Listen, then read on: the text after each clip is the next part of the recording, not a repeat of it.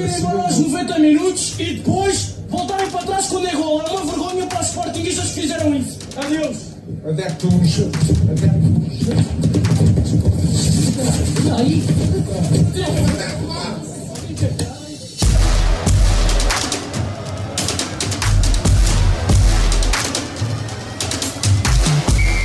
É com sons de refilanço, de quesília e de um microfone a ser maltratado nas redondezas do estádio de Alvalade que arrancamos este A Culpa é do Árbitro, o podcast da Tribuna Expresso. Domingo foi dia de clássico, o Porto ganhou ao Sporting e um adepto achou-se no direito de roubar o microfone a um jornalista da CMTV que perguntava às pessoas o que tinham achado do jogo. E antes de irmos a esses pontapés na bola e aos que mais mexeram com a arbitragem no clássico, começamos pelos pontapés dados na liberdade de imprensa de quem estava em Alvalade a fazer o seu trabalho como nós estamos aqui a fazer o nosso. Eu sou o Diogo Pombo e comigo está o Duarte Gomes para mais um episódio em que arrancamos a criticar coisas extra-futebol que seria bom nunca acontecerem. Mas que, repito, nunca temos culpa, não é? Olá, Diogo. uh, e portanto aconteceram. E se aconteceram, devem ser realçadas até para evitar que se repitam no futuro. O jogo que as pessoas terão visto é um momento feio, não houve nenhuma agressão, digamos assim. Não, não chegou a esse ponto, como já aconteceu uh, há não muito tempo uh, em Moreira de Cónegos. Não houve uma agressão a um repórter de imagem, não houve nenhuma agressão a um jornalista, nenhum, nenhuma, uh, nenhum gesto de, de, dessa natureza mais violenta, mas houve de facto um episódio muito feio de alguém que está a fazer o seu trabalho, ao abrigo lá está da tal liberdade de expressão e da liberdade de imprensa, que tem esse direito e que é interrompido por alguém já não interessa se é do clube A ou do clube B, porque essas pessoas geralmente não, não, têm, não têm clube no coração, têm apenas uh, parvoíce na cabeça e, e, pronto, tem que andar a correr atrás da pessoa, tem que ir recuperar o microfone. Por acaso, a pessoa em questão, Pedro Neves de Souza, teve muitíssimo bem, é muito experiente, é muito calmo, recuperou o, o, o microfone sem problemas e continuou o seu direto, cumprindo muitíssimo bem a sua função. Mas fica feio, não é? Porque é uma palhaçada, lá está. E isto diz muito sobre a cultura desportiva das pessoas. Um, quando nós exigimos que os clubes sejam éticos e que os árbitros sejam corretos e que todos sejam muito profissionais, e depois é quem exige, o público, que depois não falha nestas coisas básicas. Já não vamos falar de violências contra árbitros, que já falamos tantas vezes, e manifestações de, de claques que são péssimas cá fora, como também já vimos tantas vezes em termos de, de, de arruaça e de pancadaria e violência. Uhum. Um, é uma questão de respeito é pelo trabalho do outro. E civismo, e civismo, e tolerância. E portanto falta muita coisa aqui e que, que, mais uma vez, sirva de reflexão. Nunca nos vão acusar de não tentarmos sensibilizar as pessoas para boas práticas, pegando infelizmente nas más. E pronto, e continuamos nisto, não respeitamos o jogador que falha um gol ou que falha um passe, um árbitro que se engana e um jornalista que está só na rua a perguntar coisas às pessoas. São todos maus, são todos maus. Sim. E passemos então ao Sporting Porto e vamos falar hoje unicamente do clássico e sobre cinco lances. O primeiro aconteceu logo aos 17 minutos após um mau passe na saída da área do Sporting, onde Gonçalo Inácio deu um encosto em PP mesmo à beira da área, quando o brasileiro já só tinha o guarda-redes e a baliza à frente, nada foi assinalado. Certo, e esta, eu diria que o, o Sr. Soares Dias que fez uma grande arbitragem, e é importante que isto se diga, um, uh, teve dois lapsos ao longo de todo o jogo, e eles foram logo nas, nesta fase inicial do jogo. E também diria que os dois são muito difíceis de ver em campo. Este é um daqueles lances que quase sempre passa despercebido, porque para quem está a acompanhar o lance no terreno de jogo, nas costas do jogador onde isto acontece, dá a sensação que o defesa está a ganhar a posição e, portanto, não faz nenhuma infração ou que há uma carga lateral que é legal. Mas, infelizmente, as imagens que nós hoje temos não deixam escapar nada. E, de facto, o PP estava de posse de bola, adianta a bola e não há uma, uma tentativa de uh, fazer uma obstrução legal por parte do, do Gonçalo. O que há claramente é um derrube. Ele estica a perna toda e o corpo atravessa a frente da coxa do adversário e derruba-o. Ora, a falta em si era apenas imprudente, era uma falta normal, uma rasteira. O problema é o enquadramento. É que se ele não faz aquela falta, naquele momento, o, jogador, o PP ficava mesmo na cara do Adam para uma clara oportunidade de gol. E, portanto, num lance que é absolutamente inesperado na prática e quase atípico, nós temos uma decisão que uh, tecnicamente é incorreta porque precisava de ser uh, avaliada com um pontapé livre direto e um cartão vermelho. Uh, repito, e não é desculpabilizar o árbitro, mas de facto, na perspectiva em que ele está e tendo jogadores à frente, era quase impossível acertar. Acho que este era um lance para VAR, porque viu o mesmo que sim. nós todos vimos e se calhar podia ter intervido. Portanto, fica aqui o registro daquela que terá sido a maior falha do Arthur em todo o jogo, onde, repito, esteve muitíssimo bem. O segundo lance é um que, no fundo, mistura dois. O primeiro aconteceu aos 27 minutos, quando Pep pisou um pé de Chermiti, que se ficou a queixar no relevado durante alguns minutos, e o árbitro nada apitou. Mas, aos 77, Marcos Edwards deu um pisão no tornozelo de Zaidu ao adiantar a bola em demasia e viu um cartão amarelo. Certo, dois lances tecnicamente parecidos uh, e dois lances que neste caso para mim foram negligentes. Uh, o árbitro não conseguiu avaliar o primeiro, portanto equivocou-se, é o tal segundo erro que eu te falava que ele terá tido ao longo do jogo. O pisão do pé é ostensivo, tenta jogar a bola, isso parece muito claro. Um, acaba apenas por pisar o pé do adversário de forma negligente, algo perigosa, portanto cartão amarelo inequívoco errou nesta avaliação por não ter visto. O segundo, a decisão é correta, apesar de ser até, eu diria, esteticamente mais feio, porque há um pisão que parece ser mais com mais intensidade. A verdade é que o lance é diferente. O Zaidu disputa a bola em carrinho, deslizante, e coloca o perna toda por baixo da zona onde o Marcos queria tocar na bola. Para desviar, sim. Ou seja, o pisão é o mesmo, só que por força da opção do Zaidu a entrar, ilegítima, obviamente, a entrar de carrinho, acaba por sofrer um prisão com maior consequência. Tecnicamente, os lances foram idênticos e obviamente que o Arte errou ao não uh, ao falhar na sanção disciplinar do uh, Pep.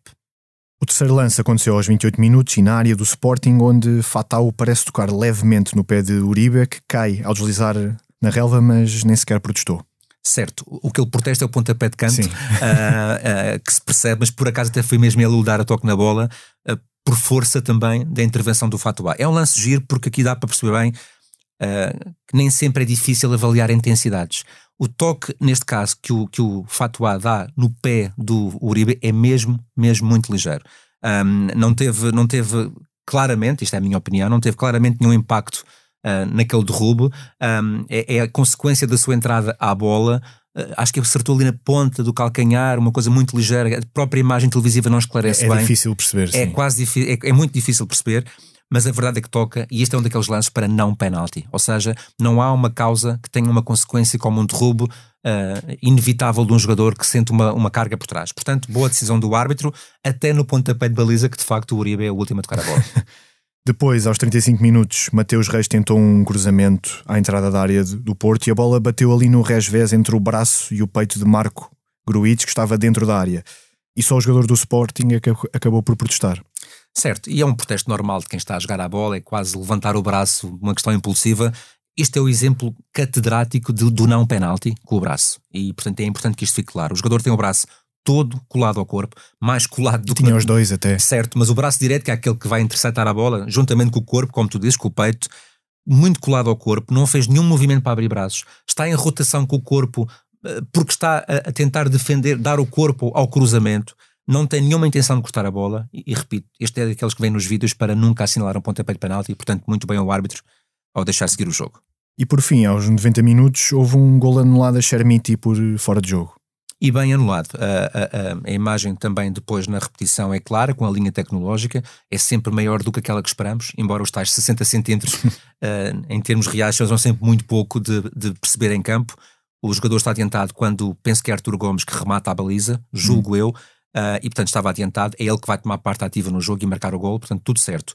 Dizer também que no momento do remate do Arthur Gomes, o próprio Coates estava em fora de jogo, apenas de posição, mas se o remate tivesse entrado em golo, seria, seria se calhar um lance também para ser avaliado pelo VAR, porque deu uma sensação, e aqui sem certezas. Estava na linha de visão do. Estava na linha de visão, Costa. ele próprio faz um movimento para se afastar, o que quer dizer que estava mesmo na linha da, da direção da bola, e isso poderá ter confundido o guarda-redes um, caso uh, tivesse tido impacto que acabou por não ter, porque a bola depois sobra para o Chermiti. Portanto, dupla decisão correta e nada a dizer. E assim entramos no nosso tempo de compensação. E hoje aproveitamos para falar sobre a assunção de responsabilidades, partindo de uma história pessoal do Duarte Gomes, como habitualmente, e passando hoje pela Associação de Árbitros Profissionais Ingleses, que reconheceu dois erros significativos no jogo entre o Arsenal e o Brighton da Premier League. Portanto, vimos árbitros a publicamente assumir os erros, coisa que é muito raro vermos por cá. É muito raro, mas também não depende só dos árbitros. É, depende também da receptividade que as pessoas podem ter e da abertura de espírito para estarem preparadas para uma explicação. E eu já lá vou. O, o caso pessoal que queria trazer aqui aconteceu num jogo de Primeira Liga em que eu cometo um, um erro evidente nas imagens televisivas, não tinha VAR, infelizmente, uh, em que não marca um pontapé de penalti. Portanto, é um lance claro nas imagens, um erro óbvio do árbitro, uh, enfim, que teve obviamente relevância no, no, jogo e no resultado. E quando estou de regresso uh, à minha casa, na viagem pós-jogo, recebo uma série de mensagens, com o vídeo inclusive, e foi muito notório para mim que eu tinha cometido um erro. E fiquei muito incomodado, muito incomodado, porque era um erro de facto muito visível nas imagens. E depois entramos naquela fase: como é que eu não vi, como é que eu não me apercebi, o que é que falhou, aquelas, aqueles autodiagnósticos e autocrítica. O que é certo é que nós estávamos numa fase em que estavam a despontar as redes sociais. E devo dizer que às vezes o uso era muito indevido, embora bem intencionado. E eu, quando cheguei a casa, uh, decidi que ia fazer uma, uma, um pequeno post numa, rede, numa das minhas redes sociais a dizer, depois de tanta polémica que estava a dar o tal lance, porque depois, entretanto, teve alguma repercussão pública, errei. Uh, de facto, já vi o lance e falhei no pontapé de penalti. Tão simples quanto isto, três linhas. Há uma diferença importante da vida entre reconhecer o erro e pedir desculpa. Nesta coisa da arbitragem, pedir desculpa parece que estás a ser quase subserviente à pessoa, parece que estás a. a eu, eu, não posso pedir desculpa por estar a fazer o melhor que posso e que sei, estás a perceber? Ou seja, eu, eu estou a fazer o meu trabalho e no meu trabalho eu acerto e erro, faz parte. Como qualquer pessoa. Como claro. qualquer pessoa. Portanto, ao pedir desculpa, parece que houve aqui alguma negligência, alguma, alguma falta de concentração. Não, eu errei, eu fiz uma avaliação errada do lance e, e reconhecer isto parece muito bem. Tu não tens noção o que eu passei em termos de repercussão por causa desta, dessa, dessa assunção de, de, de ter errado, desse, desse reconhecimento. Reconhecer, um, reconhecer o erro era um segundo erro, por cima não, do primeiro. Porquê que só falaste agora e não falaste mais cedo? Porquê que não reconheceste o erro quando foi com o clube A e com o clube B e com o clube C? Porquê que o ano passado não fizeste o mesmo? Estás com medo destes, é, mas vão-te ameaçar, ameaçaram-te. Porquê que é com este? És deste clube, não és daquele? Epá, e foi uma coisa surreal. E, e, não estou a exagerar, isto foi mesmo muito mal. E foi de tal forma mal que teve as suas repercussões, até em, em termos de, de jogos, jogos seguintes, em que eu senti que foi de alguma forma um, eu não diria castigado porque não houve nada oficial, mas que foi, enfim, uh, levei um, um, aviso da minha estrutura para não repetir a façanha e eu aí compreendo porque nós não estávamos uh, autorizados a, a, falar sobre os jogos e portanto eu aí falhei. Mas depois, em termos de opinião pública, durante muito, muito tempo fui sempre alvo desta, desta perseguição em relação ao facto de, na minha boa intenção, e acredita foi mesmo boa intenção, ter falado. Ora, isto leva-nos para esta questão da PGMOL, que é a tal organização, Associação de Árbitros na Inglaterra, que neste momento é, é liderada pelo Howard Webb, que é, foi fantástico como árbitro, um dos melhores de sempre, e é um, um, um grandíssimo presidente dos árbitros, uh, um tipo com muita sensibilidade mesmo para a arbitragem, e que uh, teve esta capacidade de dizer que na jornada 23 houve dois jogos em que houve de facto erro humano uh, evidente em avaliação de lances, e ligou aos clubes e depois falou para a imprensa a dizer nós reconhecemos os erros, foram detectados, vamos trabalhar para errar cada vez menos e tornar isto muito melhor. Com esta simplicidade. Em Inglaterra as pessoas aplaudem, mas pensa nisto em Portugal, ou num país qualquer latino, em que nós tínhamos esta capacidade e abertura de ter uma comunicação destas, e, e o que é que aconteceria? Deixa-me dizer-te o que eu acho que aconteceria. Na primeira semana seria muito bem aceito, mesmo assim já haveria alguém que diria: Mas olha que na outra vez não falaste, quando foi com o clube tal e com o outro clube não disseste nada, só agora é que reconheces os erros. E depois da próxima vez que esse árbitro errasse, Ora e se não dissesse nada ou não reconhecesse, já pronto. ficava preso por não dizer nada. E depois, quando houvesse uma segunda intervenção da estrutura a dizer que voltamos a errar, as críticas seriam: epá, falem menos e arbitra melhor, não é? E portanto, é mesmo uma, é mesmo uma forma latina de estar, percebes? É, uma, é, uma, é a nossa visão. E, e por isso é que estas coisinhas, estes passos que a arbitragem tem que dar, são obrigatórios, mas têm que ser muito passo a passo e estratégicos. Nós não podemos mudar tudo uma vez em função da tal transparência que se pede, porque também as pessoas não estão preparadas culturalmente para aceitar isto. Por alguma razão, em relação ao VAR, por exemplo, o primeiro passo que é dado agora no Campeonato do Mundo é apenas comunicar a decisão final e não as pessoas ouvirem toda a conversa entre o árbitro e o VAR. Sim. Porque percebe-se que ainda não estão preparadas para isto. As emoções do, de quem vê o futebol são diferentes daquelas que quem vê o rugby ou o ténis ou qualquer outra modalidade que já tenha também vídeo-arbitragem. E, portanto, é preciso que elas aprendam a, lidar com este tipo de informação. Estamos totalmente de acordo que conversar, comunicar, abrir as portas à transparência é claramente o caminho único que isto tem que seguir, mas as pessoas também têm que ajudar um pouco eh, culturalmente para aceitar tudo isto.